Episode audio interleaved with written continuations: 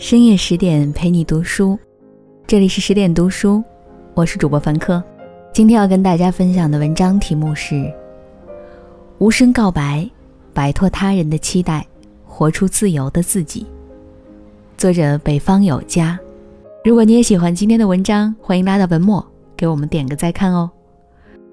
毫无征兆的，一个家庭突然陷入了悲剧，花季少女莉迪亚死了。可是全家并不知道，母亲终日把自己关在女儿的房间，父亲投入另一个女人的怀抱逃避现实，哥哥用仇恨的眼光盯着邻居男孩，只有最小的妹妹知道事情的真相，可是却没有人在意。这个家庭出现在华裔作家武其诗的处女作《无声告白》，这是一个关于自我和救赎的故事。莉迪亚的死像一根导火线，点燃了这个家庭成员间岌岌可危的关系。她的死也如一面镜子，反映出这个家庭人人困于他人期待，又互相伤害的隐秘。莉迪亚没有告白出的那句话，或许就是印在书上那句道理：我们终其一生，就是要摆脱他人的期待，找到真正的自己。一，以爱为名的期待。羁绊住生命。夜深人静的一天，十六岁的莉迪亚偷偷跳出窗子离开家。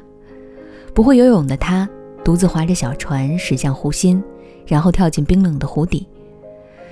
莉迪亚是詹姆斯和玛丽琳的长女，从小被全家人视为掌上明珠，悉心培养，是所有人嘴里聪明、善良、乖巧、争气的别人家孩子。这样的女儿死了，死亡原因是自杀。家人们悲痛万分，无法接受，提出了很多质疑。然而，警察们的调查却揭开了莉迪亚在万千宠爱之下不为人知的压抑与隐痛。妈妈玛丽琳对莉迪亚的学习生活事无巨细的规划指引，她希望女儿将来成为一个医生或科学家，而不是像自己一样是个普通的家庭主妇。她对女儿的爱，就是付出一切精力。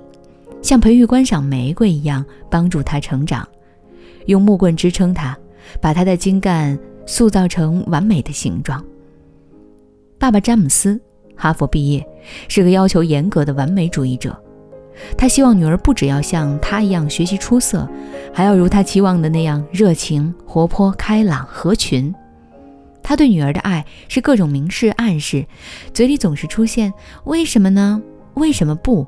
以提点督促女儿，莉迪亚背负着父母炽热的期待，她每天几乎全部的时间都用来学习，稍一空闲下来，还要和同学联络感情。她不敢不言听计从，因为她害怕。小时候，玛丽琳有一次曾抛下儿子和女儿离家出走，想实现年轻时的梦想。一个月后，这次离开才因为发现再次怀孕，宣告结束。幼小的莉迪亚从此许诺，只要妈妈不再离开，让她做什么都可以；只要父母不吵架，她会尽全力满足他们的期许。尽管她根本做不到，也全无兴趣，但为了不让父母失望，她只有装。她假装喜欢母亲给她讲科学知识，为她报高年级的物理课。其实她的成绩越来越差。她假装结交了各种朋友。实际上打电话也只是在自言自语，这一切都是为了迎合父母的虚构。当家里唯一理解他的哥哥内斯要出门上大学，他的精神支柱轰然倒塌，他再也编不下去了。他的寂寞、迷茫和不快乐把他逼向绝境。正如吴启诗写的：“家庭有时候会是一个以爱的名义设置的牢笼，其恐怖在于门上无锁。”你却不敢推门而出，只能咆哮地接受一切爱的安排，直到最后溺亡其中，或是被时间所离散。现实生活中有多少父母将全部的生活和希望绑在孩子的成长上，用无私的奉献诠释对孩子的爱，实则以爱之名的情感勒索？又有多少孩子像莉迪亚一样，为了获得父母的关注和爱，迎合他们的期待？似乎一有其他想法，就会被罪恶感和自责压得喘不过气。强行给予和自我牺牲都不是真正的爱，只会束缚住生命的自由状态。配合这种爱的委曲求全，假装表演，留给自己的也是无尽的痛苦和伤害。二，对身份认同的期待禁锢住生活。如果进一步探究莉迪亚死亡的谜题，得追溯到二十多年前。那时的玛丽莲是出类拔萃的女大学生，尽管在女性应该回归家庭价值观盛行的时代长大，玛丽莲偏偏要选修化学课，实验做得比男生还出色，以优异的成绩考上大学。单亲家庭的她，从小看不惯母亲作为一个家庭主妇安居生活，因此她的努力奋斗就是要变得与众不同，而不是像母亲希望的，只为嫁给一个优秀男人。那时的詹姆斯是大学里年轻的华裔教授。作为美国二代移民，他的人生道路饱受着屈辱和不平等，但他咬牙坚持下来了，考上了哈佛大学。优秀的他毕业时却因为歧视没能留校，只能去另一所学校任教。詹姆斯渴望融入周围，但自身贫苦的家庭、不一样的肤色始终让他格格不入。即使他已经当上教授。周围人看他的眼光依旧没有改变。一个想要与众不同，一个想要变得普通，对于自身身份的追求是他们刻在骨子里的烙印。他们在对方身上看见自己想要成为的样子，于是陷入爱河，义无反顾地结婚生子。现实却是，生活的琐碎令一切蒙上尘埃。玛丽莲因为家庭中断了学业，放弃理想后，她成为了母亲口中的家庭主妇。詹姆斯以为和一个白种人结婚就能彻底融入美国人的世界，但他依旧被区别对待。于是夫妻俩将身份未能改变的遗憾投向了长得最像母亲的莉迪亚。书中有一个送礼物的小小细节，让人感受到夫妻二人的期待多么令人窒息。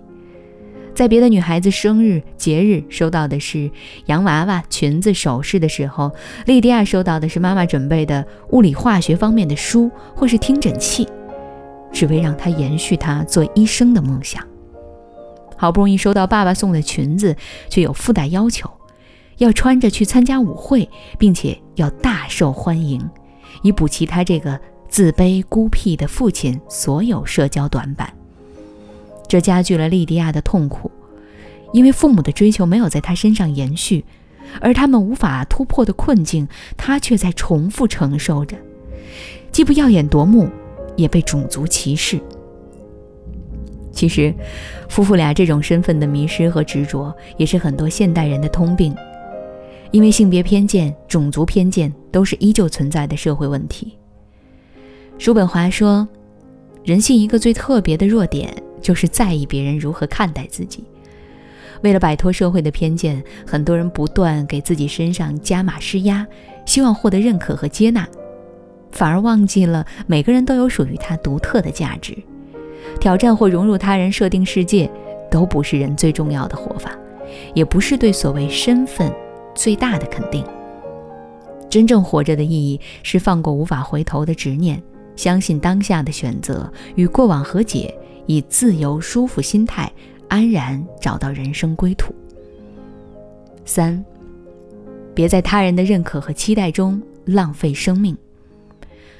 抽丝剥茧的调查让莉迪亚死因越来越清晰。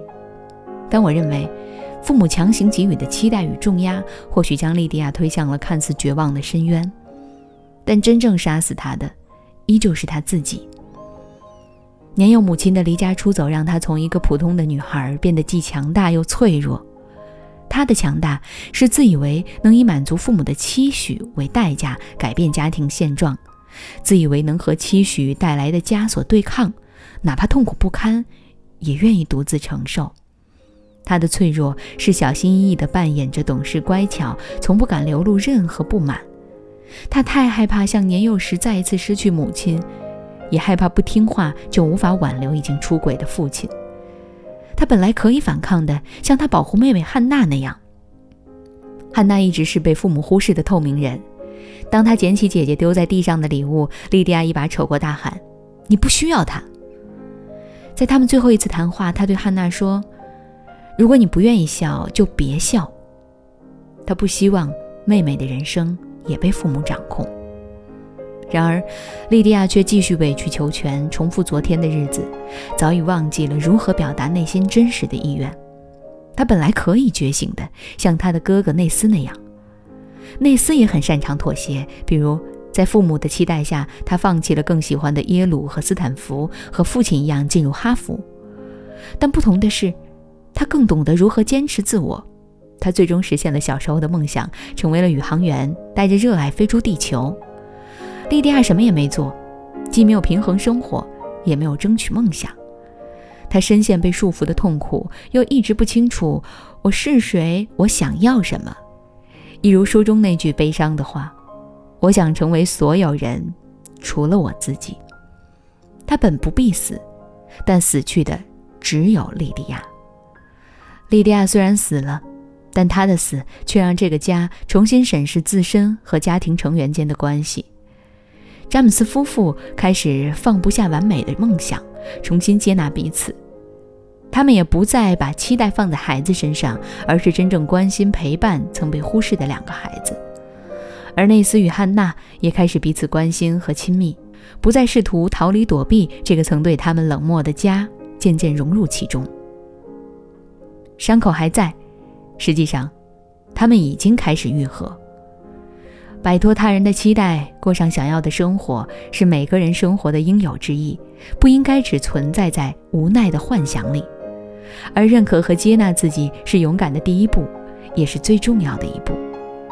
不管生活多么艰难，经历多么痛苦，人生只要自己允许，一切都是开始，一切都能重启。四，克里斯多夫说过：“通往地狱之路是用期望铺成的。人生在世最可悲的就是为了获得他人的认同，忽视自身的感受。”在别人的期待里过完自己的一生，活在别人的期待里，无论你做的再好，都无法满足别人。就如书中写的，你永远得不到想要的，你只是学会了如何得过且过而已。而活在自我的规划里，哪怕做的失败，也是属于我的不悔人生。人生的选择始终掌握在你的手中。更多美文，请继续关注十点读书，也欢迎把我们推荐给你的朋友和家人，一起在阅读里成为更好的自己。